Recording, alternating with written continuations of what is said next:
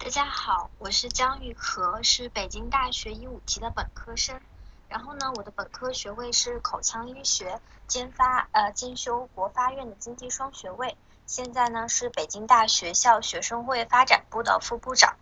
首先，非常感谢各位家长今晚能抽出宝贵的时间来听我讲这些东西。我希望我说的学习方法可以帮助到各位正处于学习关键期的同学们。记得上次讲课还是期中季，现在呢大家都放假了。那么看着寒假的到来，可能各位家长心里是喜悦还是担心呢？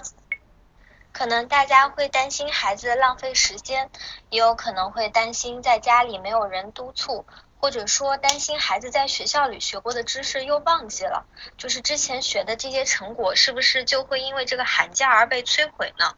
所以我今天其实主要讲的一个内容就是如何合理的利用寒暑假，并且进行一个数学方面的一个飞跃。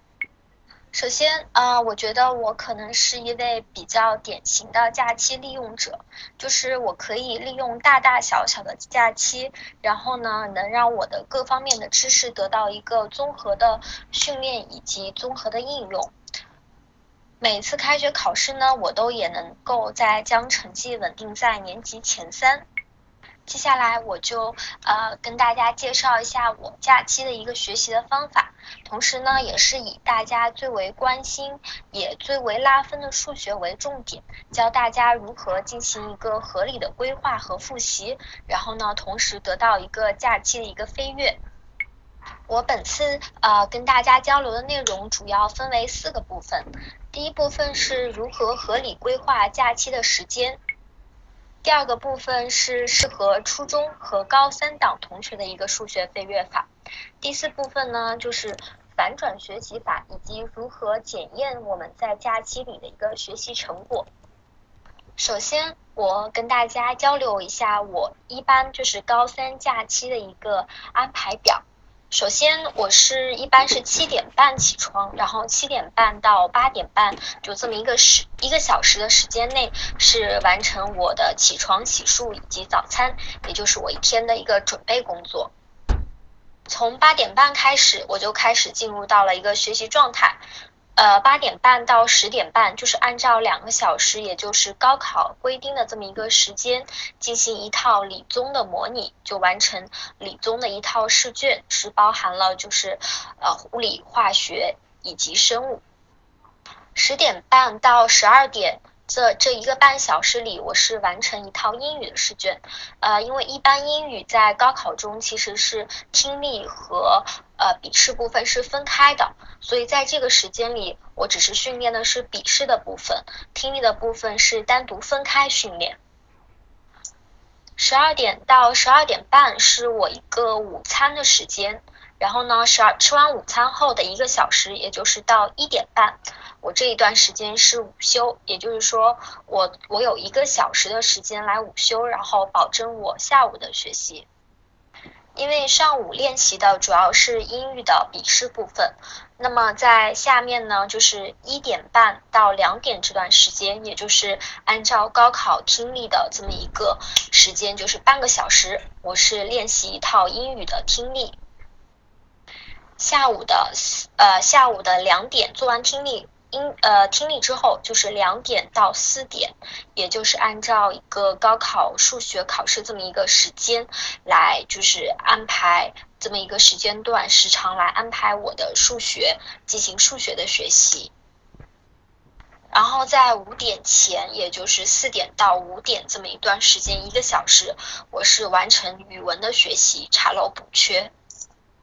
五点到五点半就是我的晚餐时间，然后五点半到六点半的话，我会给自己预留一个小时的时间去放松，可能会出去做一些运动，也可能出去散散步，呃，就是呃晚饭之后的一个消化，同时也是给自己放松一下，然后为晚上的学习做好一个比较好的一个准备。晚上的话是。六点半到九九点半，也就是这么三个小时时间内，我主要是完成寒假作业，就是老师课呃老师在假期前布置的作业。九点半之后就我就就是基本上就晚上就三个学小时学习完之后就基本上开始洗漱，然后九点半到十点是一个洗漱时间，然后十点到十二点可能睡得有点晚，我一般是十二点睡觉，然后这段时间就会比较自由，一般可能会看一些书，就课外书，同时这样的话话也可以就是为我高考的时候就语文。阅读啊，以及写作方面积累一些素材。这个呢，就是我高三假期冲刺阶段的一个时间表。可以看到，这个安排其实是很紧凑的。但是呢，呃，但是呢，还是每天都会有三个小时的自由时间来给自己运动和娱乐。我觉得这是非常必要的，也是一个劳逸结合的很好的体现。虽然这一份安排表其实看着很简单，但是其实是非常非常重要的，因为。因为每个假期开始的时候，我们其实可能会有很多雄心壮志，但是如果你没有给自己制定一定的目标的话，一定会就是慢慢慢慢的堕落，就是忘记了当时的一个雄心壮志。所以在我们堕落之前，制定这个时间安排表，同时把它贴在很显眼的，就比如说书桌前面啊，然后这种地方来警示自己，它的作用还是非常重要的。那么这就引出了我的第一个话题，就是如何合理规划我的假我们的假期的一个时间。很多人呢其实是不会制定计划的，但是其实制定计划非常重要，而且这样的话做起事情来会很更有条理性，也更有计划性。同时呢，也可以在制定计划的时候，就是考虑到自己一个学科各方面知识掌握的。情况，如果有偏科情况存在的话，那么可能就要在偏呃你薄弱的方面，可能就需要花费更多的时间，而不要在别的科目上进行一个时间的浪费。而这也是我们制定计划的一个非常重要的作用以及它的意义所在。所以我就首先要和大家分享一下，就是如何来制定这个时间计划。那么我将分为以下的四个小点来跟大家分享。首先，第一点是，可能我们需要估计一天我总共要学习这多少个时间，就是说我这一天，就是我大概有。会抽出多少个时间？这是我们一个时间的总量。有了这个总量之后，然后再加上我的科目以及我大致的一个学科的情况，才能更好的去制定这个时间表。大家可以。呃，看到就是在我之前制定的这个时间表里面，是相当于总共有十个小时的一个学习时间。其中呢，白天我主要是有七个小时的一个自主复习时间。这自主复习时间呢，主要是针对各门课，同时也是我自己的一个学科的状况来进行一个合理的安排。而晚上呢，是安排了三个小时。而这三个小时呢，就是来用作我寒假作业的一个完成。其实这十个小时的学习时间，其实强度特别大的，所以也是就是我高考高三冲刺阶段的时候使用的。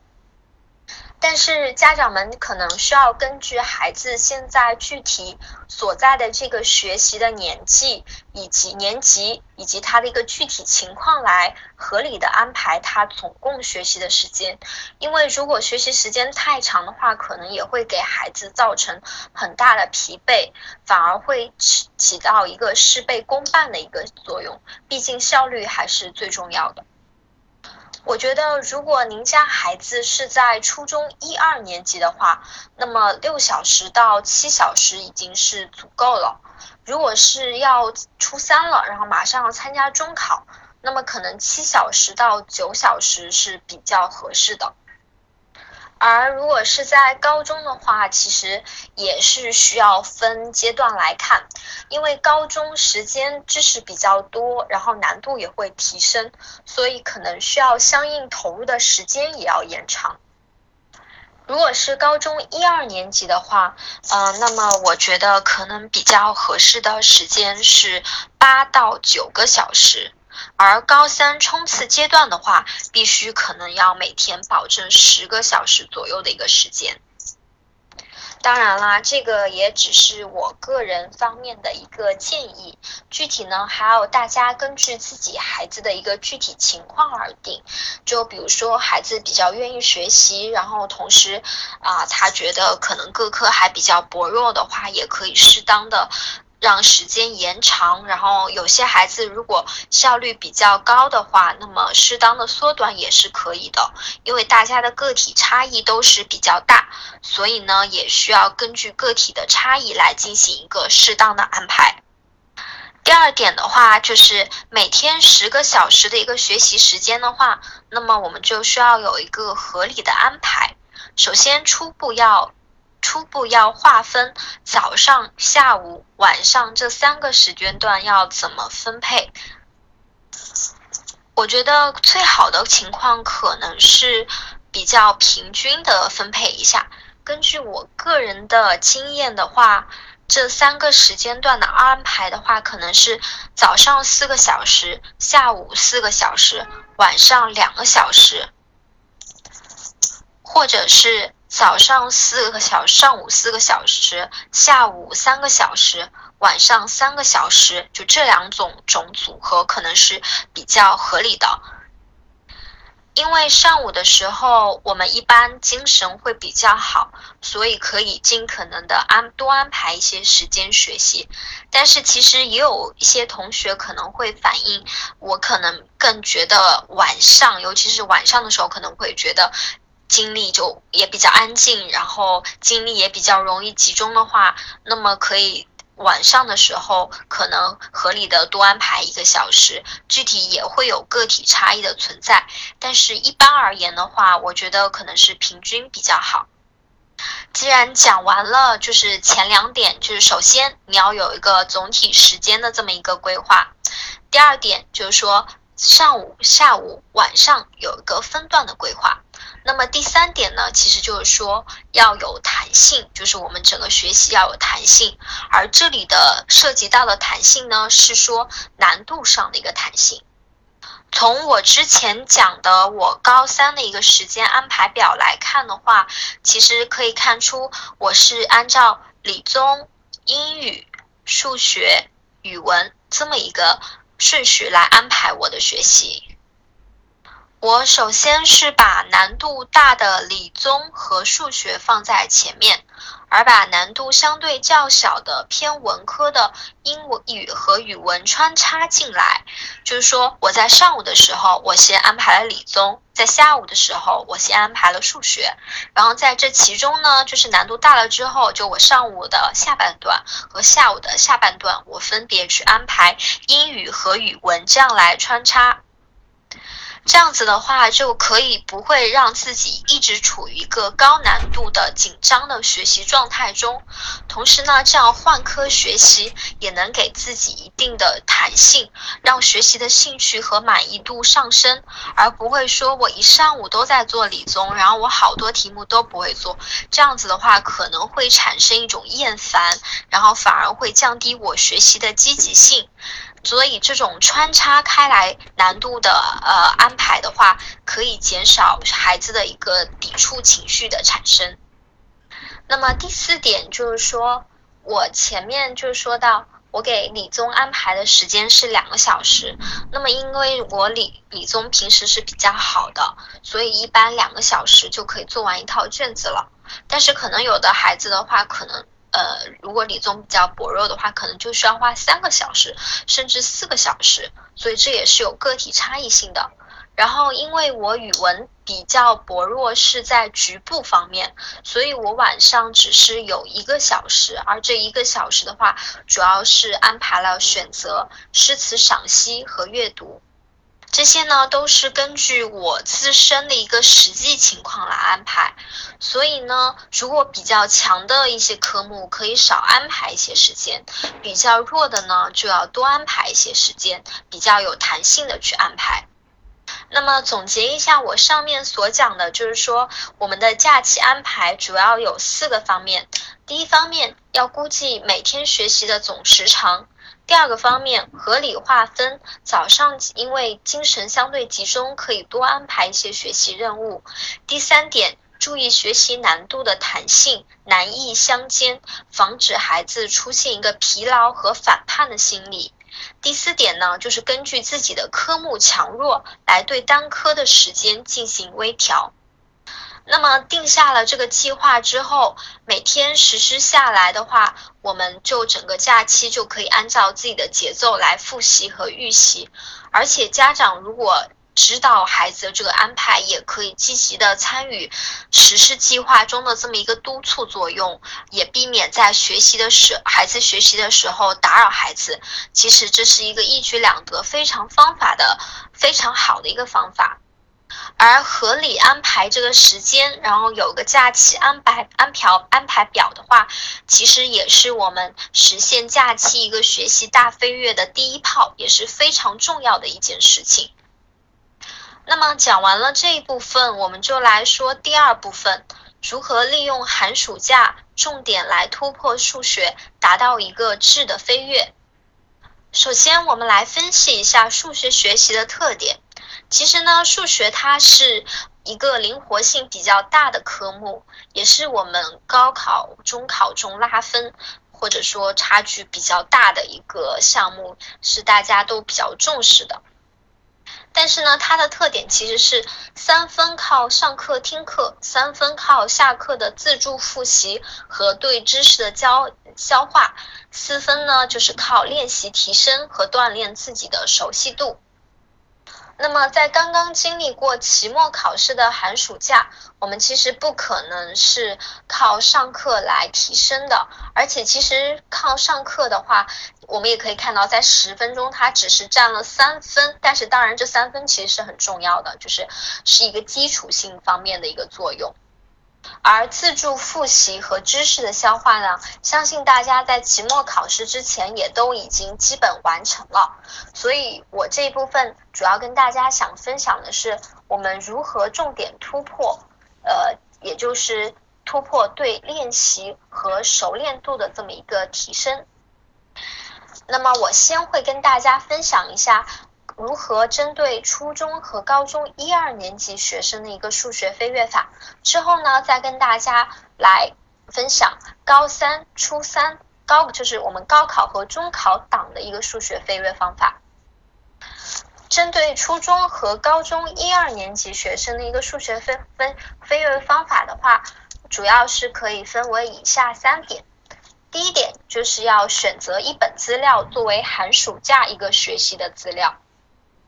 因为我们大家都刚刚经历过了一个期末考试，所以重点加强的应该是对于这个学期总体的一个把握。所以呢，我会建议大家使用那种一套套卷子的练习题。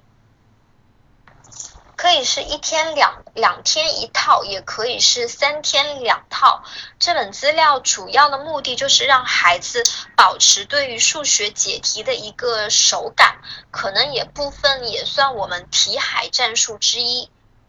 同时，它对于一些计算比较有技巧的题题目的一个提升熟练度和解题速度，其实也是非常重要的。因为我们知道，在中考和高考中，在时间有限的这么一个情况下，分秒必争非常重要。你如果能比较快的完成这一套试卷的话，那么也就意味着你有更多的时间来检查、来检验自己的答案是否正确。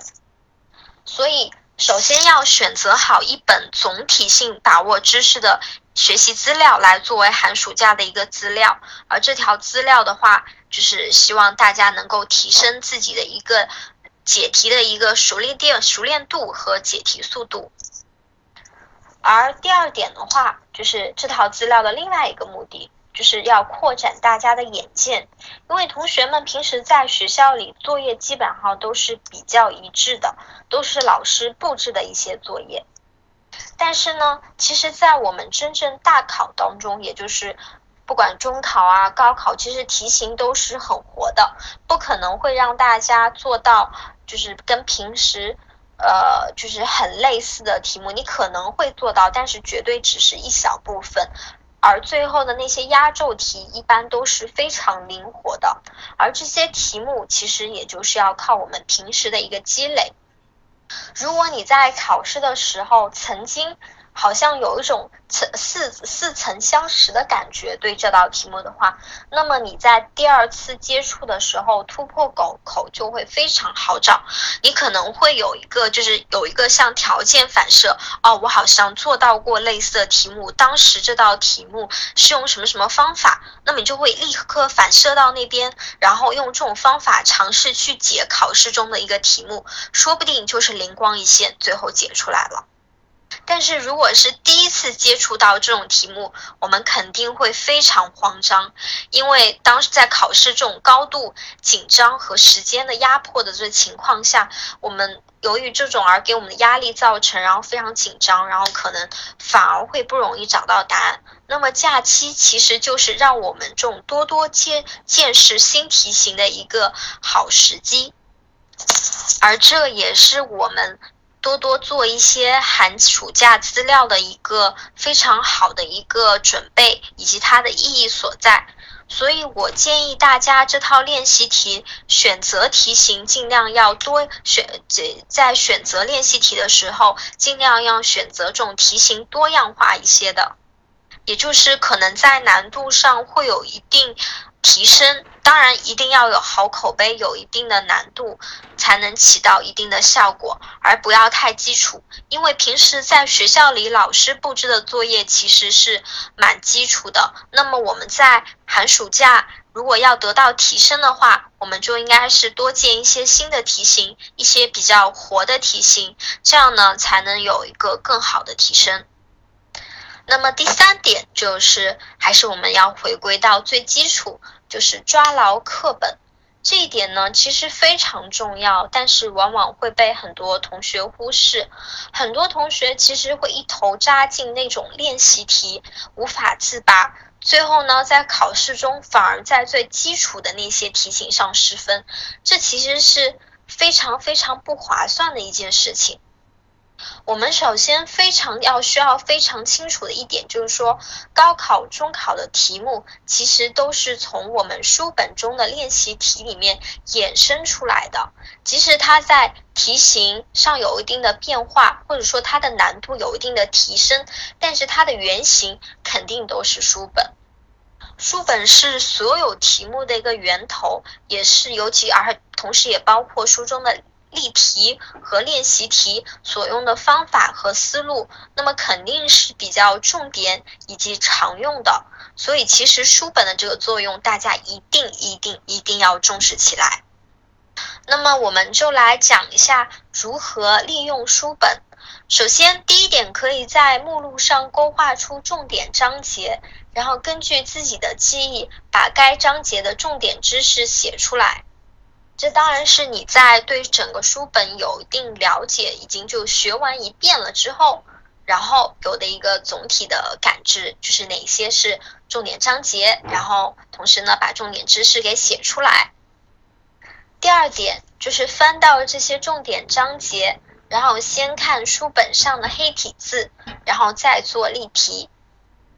第三点，返回目录补充重点知识。补充的知识呢，就是你第一次回忆没有回忆出来。然而这些知识呢，一定要在以后的练习中注意，因为其实这就是你潜意识中没有记住的那些东西，而它很可能就是你一直所忽略以及你解题中的一个薄弱之处。所以一定要注意这些知识的一个记忆刻画，不要让它成为自己后面学习解题的一个薄弱。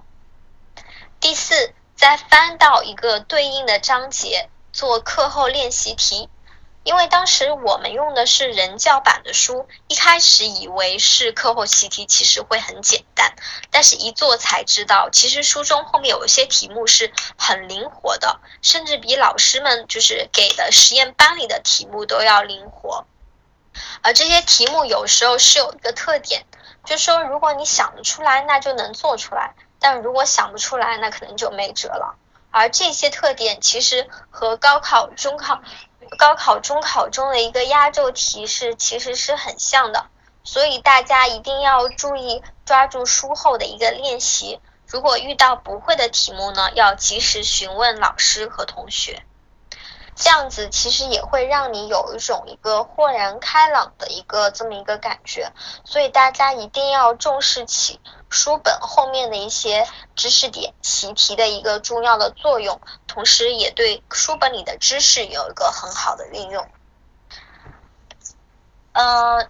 所以呢，在就是针对初一。高呃初中初一初二高一高二这些同学呢，我们数学飞跃法主要可以是以下三点，我之前讲的，第一点就是选择一本卷子型的资料，锻炼自己的熟练度，对自己一项薄弱的部分可以酌情加强练习。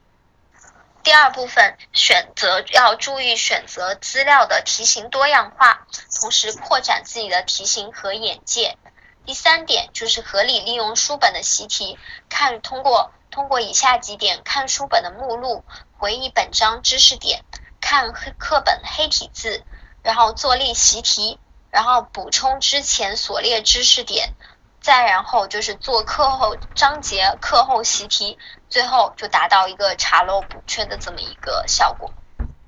经过这三点，大家可能会有一种豁然开朗的感觉。那么其实这也说明。你已经得到了很大的提升，之前忽略的知识可能得到了重新的巩固，而没见过的题型呢，现在也会做了。其实这就是一个很大的进步了。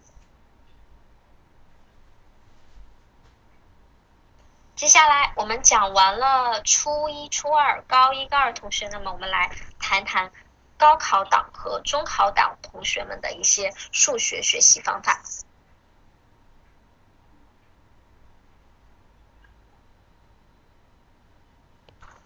高考党和中考党呢，当然面临着非常大的压力。那么，在大概大致经过了两年的一个系统性学习以及反反复复的练习外呢，我们的学习方法可能就会有一些差异。主要呢，也是从三点来跟大家分享。第一点的话，就是如果有错题本，那么就把寒假的一个资料换成自己的错题本。就是你不需要再做，就再找一些新题来了。你可能之前积累的那些错题，就是你寒假学习资学习的资料。如果没有错题本，那么我相信大家都会已经开始做一些什么五啊，就是五年高考三年模拟，就那一沓厚厚的那一箱厚厚的书的这种复习资料。那么把这种复习资料的错题拿出来，当你的。寒假的学习资料，也就是把它再做一遍。错题呢，其实是我们平时就是我们自己知识薄弱点或者知识欠缺地方的一个暴露，而这个暴露呢，你可能在知道自己错了之后，然后你做一遍，就说哦，其实就是这样子。但如果再过一周或更长时间，让你再拿出来做，你可能就不会了。而这样子的话，其实你当初暴露的这个知识点的错误或者说不足，你还是继续这样去，就是不足或错误，其实是非常可惜的。相当于说，你知道自己哪里不足，你知道自己哪里不好，但是呢，你没有改正。下次如果高考、中考出现的时候，你还具体还是继续继续错，这其实是一件非常亏的事。而这也就是为什么错题其实是我们学习中。非常非常需要重视的一个东西，而这种错题的精华，我们也应该来合理的利用。所所以呢，我们把这些东西当做我们的复习资料，当做我们的一个寒假的学习资料，再进行一遍做一遍，其实可以进行一个加深以巩固的作用，也可以提升自己的一个综合的一个能力。这就是呃怎么说呢？就是这样子，在我们在做这道题目的时候。当然，它的一个课后标准答案会有个思路。我们同时也可以去想有没有第二种更快、更好的方法来解决这个东西。所以这题其实就是一个升华，就是说我在做第二遍错题的时候，我要开发自己别的一个新的一个思路，以此来锻炼自己的一个思维能力。那么错题其实给你带来的这种效果其实是事半功倍的。它的倍是体现在哪里呢？第一点，你可以把之前的一个知识薄弱点再进行一个巩固与深化，完成一个知识的补充以及巩呃知识链条的完善。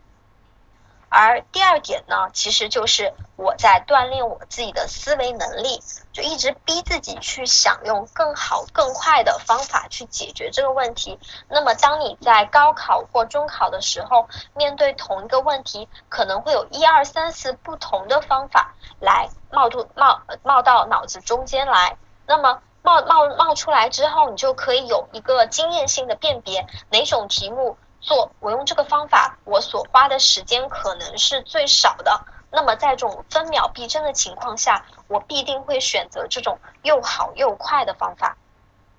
第二点就是在进行一轮复习之后，总结自己的笔记，画出自己掌握不好的知识点和平时忽略的知识点。以及呢，感觉自己好像还没有怎么练习过的知识点，就是这三类知识点进行一个重点的练习。其实呢，这也是查漏补缺的一个很好的方面。第三点呢，就是请一定要重视老师在一轮复习中讲过的这些课上练习题，因为一般这些练习题都是老师根据自己的经验筛选出来的。必定是最贴近高考模拟题和最精华的一个高考题。重新做这些题呢，也要重点体会这题目里的解题思路和高考常出现的这个题型套路，为自己之后二轮、三轮复习做更好的准备。那么，这就是我刚刚讲的，要如何高三党和初三党同学来实现一个数学大飞跃。三点。第一点，使用错题本；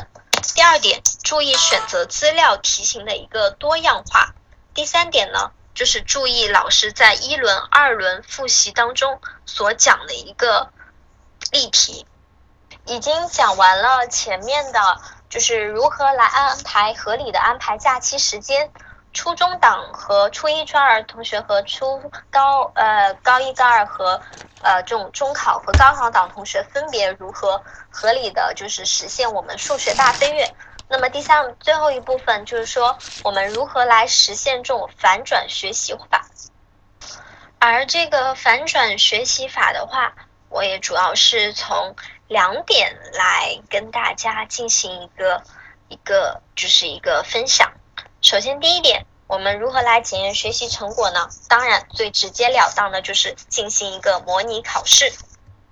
那么，可能会有同学问，我在假期如何进行一个操作呢？其实这也是比较简单的。首先，我们找一套高质量的模拟卷，然后自己用手机或者是呃那种小闹钟设定一个闹钟，比如说八点到十点，我两个小时要完成一套数学卷子。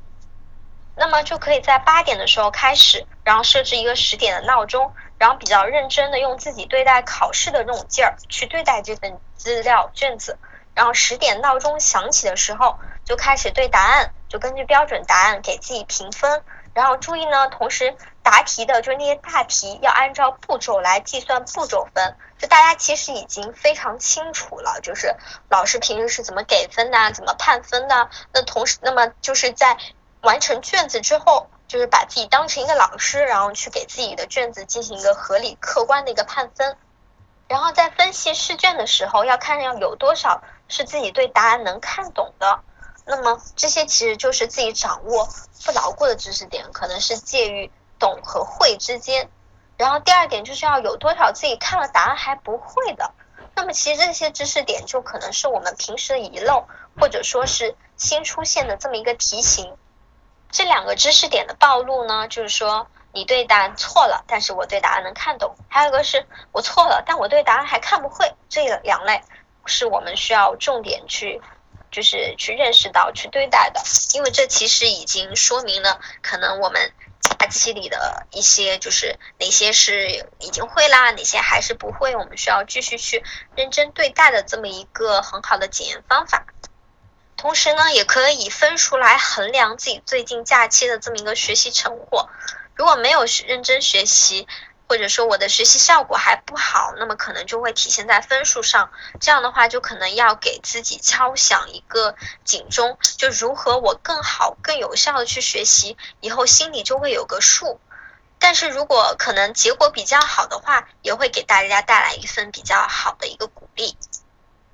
那么第二点的话是。常常要和自己的好朋友去探讨这个内题目和内容。一道题目可能你不会，但是他会，这样呢，你就可以请教别人，提高自己。也有可能是你会，他不会，这样你就可以给他讲解。那么在讲解的过程中，检验自己是否完全掌握这些知识点，通过可以通过呃好朋友他能不能理解你所讲的这些东西，你的表达是否清楚来检验。那么也可能是你们两个人都不会，那么这样就可以一起思考，相互探讨，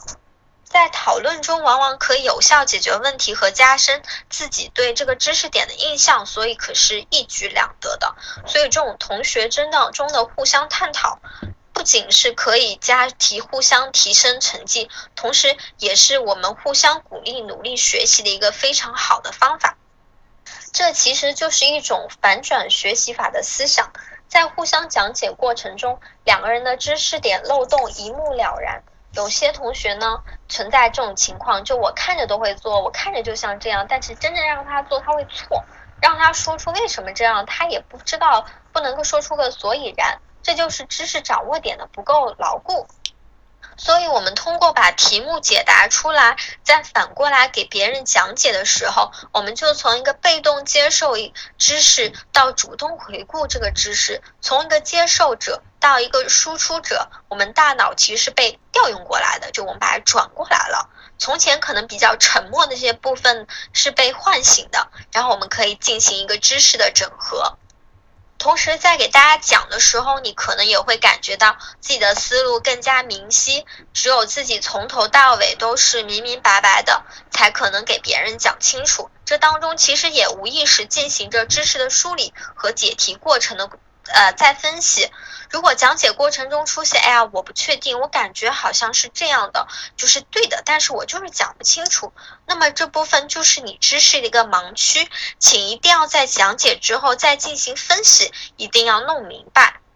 所以反转学习法的一个核心就是说，来通过互相的交流、互相的讲解这么一个方法来检查自己的知识漏洞，同时让自己变成一个主动的输出者，来巩固、更加深化自己对知识的理解。在完成了这些步骤之后呢，其实大家也不用太担心孩子们的中考和高考。毕竟说白了，如果基本水平放在那里的话，那么你拿到的分数就是可你该拿的肯定能拿到。但是在这个基础上，我们必须明白，少丢分就是多拿分。只有通过这种不断填补自己的知识漏洞，才能做到少丢分多拿分，在中考和高考中取得一个好成绩。所以在最后一部分检验学习成果中，我们就要注意以下两点：一点是用模拟试卷来模拟考试，通过这个来检验；第二点就是通过与好友多交流，实现一个反转学习，来加深自己对知识的巩固与理解。同时呢，在这个基础上，我们进行一个少丢分多拿分的一个美好的过程。